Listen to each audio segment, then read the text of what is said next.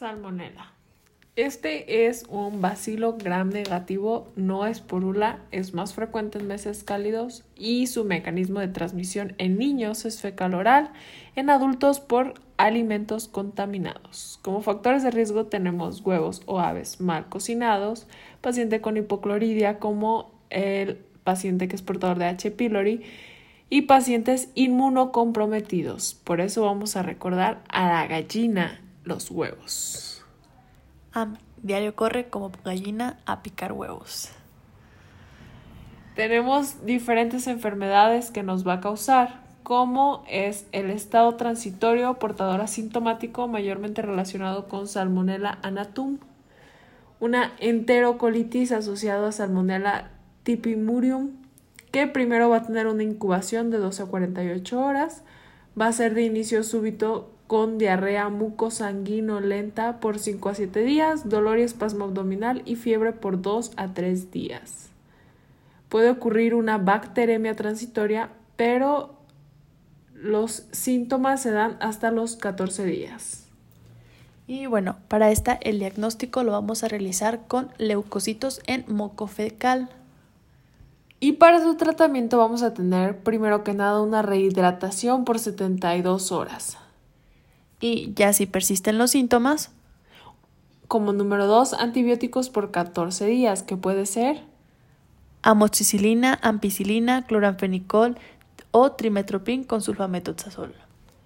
Otra enfermedad tenemos la fiebre entérica o fiebre mayormente conocida tifoidea, que es por Salmonella tifi y Salmonella paratifi. Primero va a tener una incubación de 5 a 21 días, va a tener después fiebre progresiva y tos, una fiebre más de 39 grados y más de 72 horas que dura esta fiebre. Después puede tener en la primera semana apatía, confusión, psicosis o distensión abdominal. Y para este, para diagnosticarlo, vamos a realizar un hemocultivo durante esta primera semana. Después, en la segunda semana, puede ocurrir una erupción maculopapular a salmonelada en abdomen y tórax. Y en esta vamos a realizar un mielocultivo en toda la segunda semana. Después puede ocurrir una perforación intestinal en la tercera semana. Y para esta para diagnóstico es un coprocultivo durante la tercera semana. Puede ser con agar McConkey o agar eosina azul de metileno. Pero no te preocupes, después de la cuarta semana y todo esto, ocurre la resolución. Otra enfermedad tenemos la bacteremia con infección metastásica, que es peor, pero vamos a ver el tratamiento para la fiebre entérica. Primero como tratamiento ambulatorio, intrahospitalario, aislado o fuera, fuera de una región de epidemia, como elección va a ser ciprofloxacino, cefixima, cloranfenicol, ampicilina, amoxicilina o trimetropin con sulfamethoxazol. Durante un brote epidemiológico y resistencia, el de primera elección es acitromicina.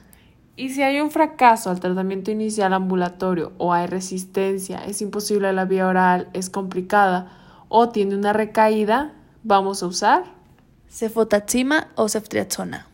A darle con todo.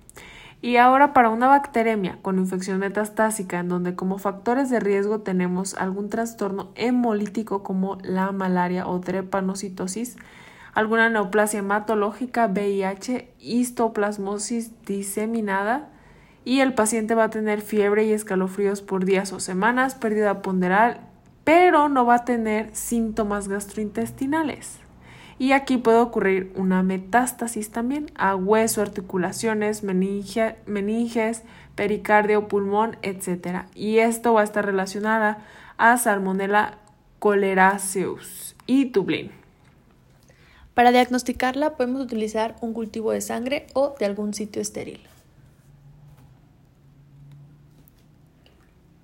Y como estado portador crónico es otra de las enfermedades que puede causar, Puede ser como factores de riesgo mujeres o ancianos, en donde el reservorio va a ser la vesícula.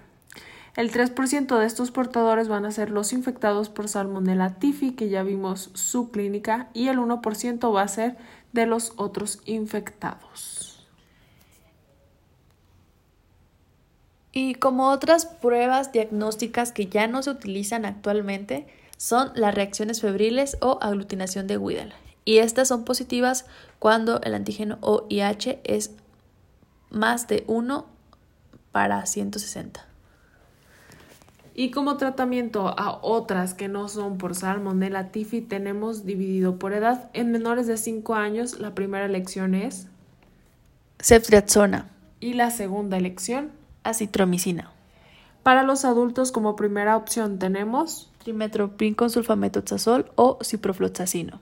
Y de tratamiento para erradicar el estado de portador podemos utilizar ciprofloxacino, amoxicon o trimetoprim con sulfametoxazol y ampicilina. Y tenemos, por ser una enfermedad peligrosa, los criterios de referencia Y tener en cuenta que también para erradicar a las embarazadas podemos utilizar la ampicilina, amoxicilina o cefalosporina. Y después de esto, si ya los queremos referir, vamos a tener alguna, tenemos que encontrar alguna alteración en la hidratación severa, rechazo a vía oral, comorbilidades o que tenga una edad menor a dos meses.